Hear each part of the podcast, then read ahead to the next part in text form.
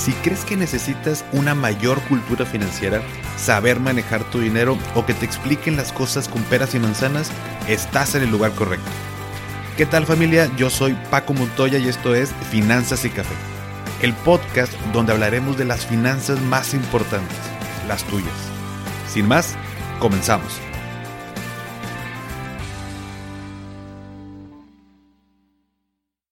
Hola a todos y bienvenidos de nuevo a Finanzas y Café. Espero que estés teniendo un excelente inicio de semana. Y hoy comienzo con una frase de Martin Luther King que dice, no te pongas a contemplar toda la escalera, simplemente da el primer paso.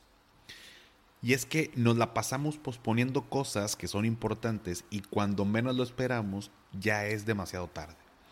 Y una de esas cosas es el ahorro independientemente de la etapa de nuestra vida en la que nos encontremos o en la que te encuentres, siempre buscamos una excusa que nos impide empezar a ahorrar. Por ejemplo, te voy a platicar. Cuando estamos en la juventud, decimos, somos demasiado jóvenes, eh, ahorita el tema del ahorro pues como que no es tan relevante, apenas estoy empezando la vida y de todas maneras no trabajo, no tengo cómo ahorrar. Ahorita estoy estudiando, divirtiéndome y bueno, pues cuando termine la escuela y gane dinero, ahí ya me voy a poner a ahorrar. Después cuando estamos en los veintitantos, decimos, no puedo ahorrar ahora. Apenas me estoy instalando, tengo que pagar la beca de la universidad y me acabo de comprar mi primer carro. Eh, no estoy listo todavía para ese tipo de compromisos y me quiero divertir pues mientras puedo, ¿no? Ya, ya habrá tiempo de ahorrar.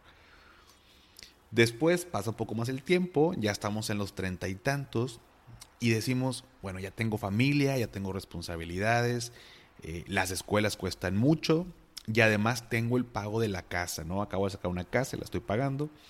Se necesita todo lo que tengo, todo lo que gano para que alcance. Ya que gane más y los niños pues, están un poquito ahí pues, ya más grandes, entonces me voy a poner a ahorrar.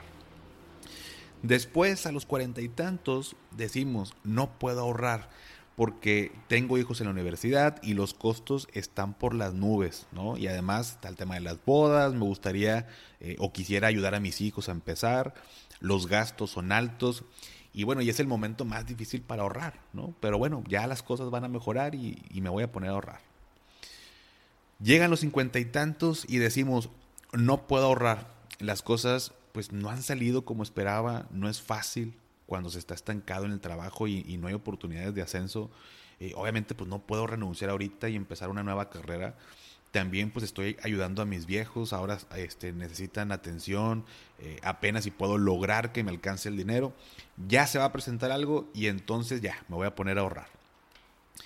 Pasa más el tiempo, estamos en los sesenta y tantos y decimos, no puedo ahorrar ahora eh, porque la verdad es que creí que las cosas iban a mejorar me quería jubilar antes, pero simplemente no se puede.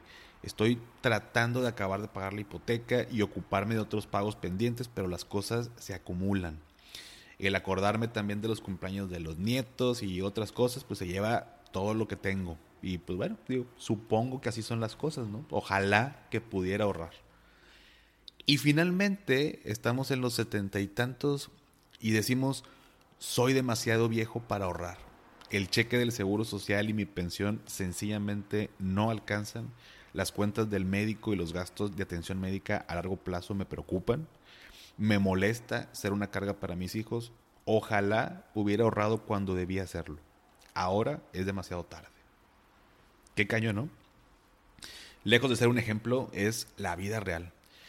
Si te lograste identificar en alguno de estos momentos de tu vida, déjame decirte que, bueno, pues de entrada es normal, ¿no? O sea, tener compromisos es parte de la vida y siempre vamos a tenerlos. Pero tenemos que saber identificar y saber priorizar las cosas. ¿Un carro, por ejemplo, es necesario? Por supuesto que sí. ¿Ahorrar para tener una vejez digna? Por supuesto que también. Pero si solo tuvieras dinero para una cosa u otra, ¿qué consideras que es más importante? Ese es el punto. Muchas personas no comienzan a ahorrar porque dicen que es muy poquito lo que pueden ahorrar en estos momentos y se esperan a ganar más. ¿Y qué crees que pasa cuando ganan más? Exactamente, gastan más. Mientras no tengamos archivado, por decirlo de alguna manera, como lo menciona Harv Ecker en su libro de los secretos de la mente millonaria, mientras no tengamos archivado el conocimiento y la educación financiera necesaria, vamos a seguir batallando, vamos a seguir viviendo al día, vamos a seguir endeudados. Nada se resuelve solo. Tenemos que enfrentar los problemas, ya sean problemas de dinero, sean problemas con la pareja, sean problemas con la familia, en el trabajo. Todos los problemas los tenemos que enfrentar. Estamos como, bueno, eh, siento yo como muy acostumbrados a que en algún punto de nuestra vida, pues ya sean nuestros padres, eh, inclusive hasta el gobierno, que dices, bueno, pues algo va a pasar y se va a resolver, ¿no? O sea, o algo va a pasar y me van a hacer el paro mis papás, el trabajo, mi jefe, el gobierno o alguien más. O sea, no es como que me va a ir mal. Pues bueno, la verdad es que sí, sí, sí puede ser posible y así hay mucha gente, ¿no? O sea, los problemas no se van a resolver solos, tenemos que enfrentarlos y darle solución. Y esto que te acabo de platicar, además de ser una realidad, son excusas por las cuales no ahorramos. Es mentira que no podemos ahorrar, sinceramente. Sí podemos, pero lo que nos falta es orden. Por eso eh, te voy a dar algunos consejos para eliminar estas excusas y poder ahorrar. Por ejemplo, si eres estudiante, bueno, pues aunque no generes ingresos, déjame decirte que sí puedes ahorrar o al menos generar hábitos financieros saludables. Si tu papá, por ejemplo, te da cierta cantidad de dinero para el mes, bueno, esto me pasaba mucho con amigos que, son foráneos cuando estábamos en la universidad, que pues su papá les mandaba cierta cantidad de, dinero, ¿no? Ya Obviamente ya estaba el que decidía comer atún y agua todos los, días para el fin de semana poder tener más disponible para las fiestas y demás.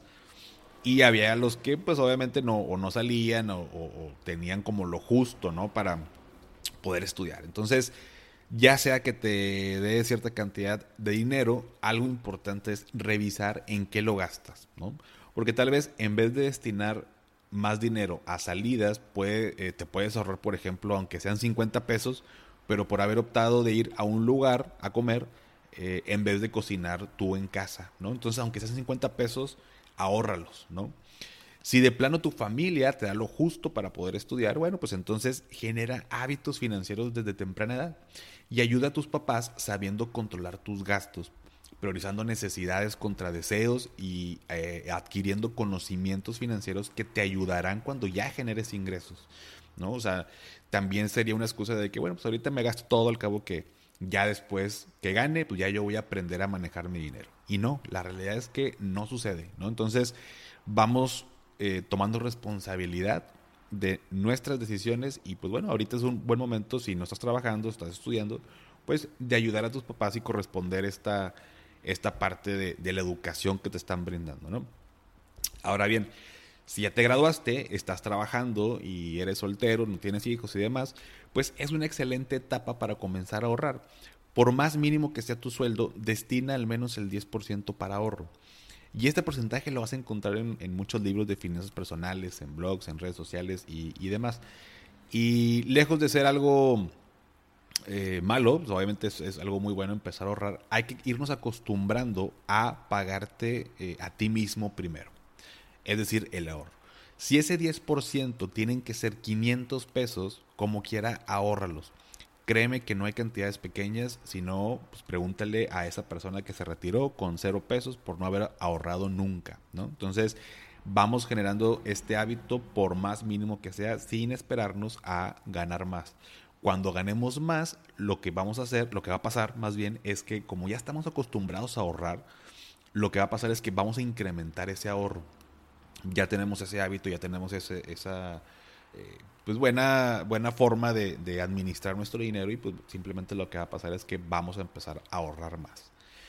Si eres pareja joven, con o sin hijos, que bueno, ahorita las parejas, muchas no, no están teniendo ya hijos, son los famosos este, DINK, en inglés, que, se, que, es Double Income No Kids, em, doble ingreso sin niños. Pues bueno, aquí un punto importantísimo, tengas hijos o no, es que tienes que hablar eh, con tu pareja acerca del dinero. Que deje de ser un tabú y poner las cartas sobre la mesa, porque entre ambos van a poder ahorrar una mayor cantidad, pueden ponerse metas en conjunto que ayuden a la economía de la casa y los pueda prevenir de los gastos futuros en el caso de que quieran tener familia o no. Pero va a haber gastos a futuro que se van a ir incrementando. Eh, aquí es un buen momento para asegurarte de pues también proteger tu patrimonio, lo poco o mucho que hayas formado hasta este momento, em, tomando en cuenta de tener tu buen seguro de vida, seguro de gastos médicos, que una enfermedad, un accidente, una falta de planeación no derrumben todo tu patrimonio porque pues vamos comenzando esta etapa de pareja y, y es importante irla incrementando y a la vez irla protegiendo. Y si tienes eh, pues de 40 años o más, pues es de las etapas más, más caras de nuestras vidas, porque los hijos ya están en la universidad, estás terminando de pagar la casa, eh, pero uno de los mejores consejos sería pues mantener un control de gastos pues muy minucioso, ¿no? Eh, un control de gastos adecuado. Es buen momento, por ejemplo, si no lo habías considerado, de tener más fuentes de ingreso sin incrementar los gastos. Hoy en día tenemos una super oportunidad con las eh, redes sociales, con el internet, con los negocios en línea, donde puedo seguir teniendo mi, mi, empleo, puedo seguir teniendo mi trabajo y agregar una fuente de ingresos, pues desde lo más simple que pudiera ser montar una tienda en, en línea. Y digo simple, bueno, pues entre comillas, ¿no? No, no quiero decir que sea sencillo montar un negocio en línea, pero, pero no es una idea que tengas que pensar mucho, ¿no? Pues hay un producto, es un buen producto, lo puedo vender, eh, lo puedo vender en línea eh, y bueno, pues vas armando este negocio. A otras ideas de, emprendimiento que se te puedan ocurrir, pero ya lo podemos hacer desde casa. Entonces, eh, tomando en cuenta que estoy teniendo un buen control de gastos, pues, también es un buen momento para tener fuentes adicionales. Porque ya tenemos que estarnos preparando. Bueno, digo, siempre lo digo en las pláticas, el retiro es desde que ganas tu primer peso, pero si ya tengo más de 40 años y no me he puesto a pensar en el tema del retiro, pues es un buen momento para empezar a, ya planearlo y desde ya empezar a meterle y qué mejor que incrementando también este ahorro. En general, siempre va a haber un motivo o una excusa que nos va a impedir ahorrar. Si ahorita que me escuchas estás pensando en, bueno, o sea, ok, sí, te entiendo lo, eh, que me dices, Paco, pero eh, pues no sabes mi situación. O sea, yo sí de plano no puedo ahorrar. Bueno, te invito a que lo pienses dos veces, pero que realmente lo reflexiones y antes de decir no puedo ahorrar, que te hagas como una autoevaluación y digas, a ver, ¿llevo un presupuesto, sí o no? ¿Llevo un control de gastos diarios? ¿Tengo, eh, por ejemplo, mis seguros en orden?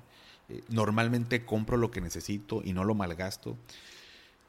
Porque si después de hacerte esas preguntas no, pues no llevas este tipo de acciones, entonces no es que no puedas ahorrar, es que te falta generar hábitos financieros saludables. Porque recuerda que el mejor momento para ahorrar fue ayer y el segundo mejor momento para hacerlo es hoy. ¿Sale? Entonces, hasta aquí el episodio de esta semana. Espero que te haya hecho reflexionar y reconsiderar cómo están tus prioridades hoy. Sígueme en Instagram como arroba finanzas y café y si te gustó me ayudarías mucho compartiendo, ya sea en una historia o en un post, solo recuerda etiquetarme para también compartirte. Te deseo un excelente inicio de semana, un excelente lunes y cualquier cosa nos vemos por Instagram, me puedes mandar un mensajito y por allá platicamos, ¿sale? Hasta pronto.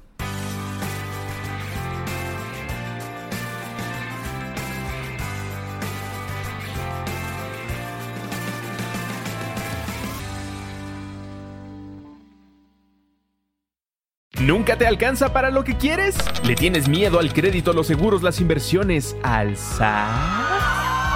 pues no te preocupes más, estás en el anuncio de 30 segundos correcto. Bienvenido a Maldita Pobreza.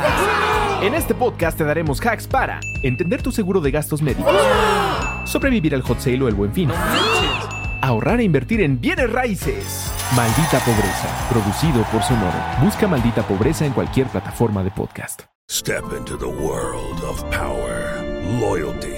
and luck. I'm going to make him an offer he can't refuse. With family, cannolis, and spins mean everything. Now, you want to get mixed up in the family business. Introducing The Godfather at Choppacasino.com. Test your luck in the shadowy world of The Godfather slot. Someday, I will call upon you to do a service for me. Play The Godfather now at Choppacasino.com. Welcome to the family. No purchase necessary. VGW Group. Void where prohibited by law. 18 plus. Terms and conditions apply.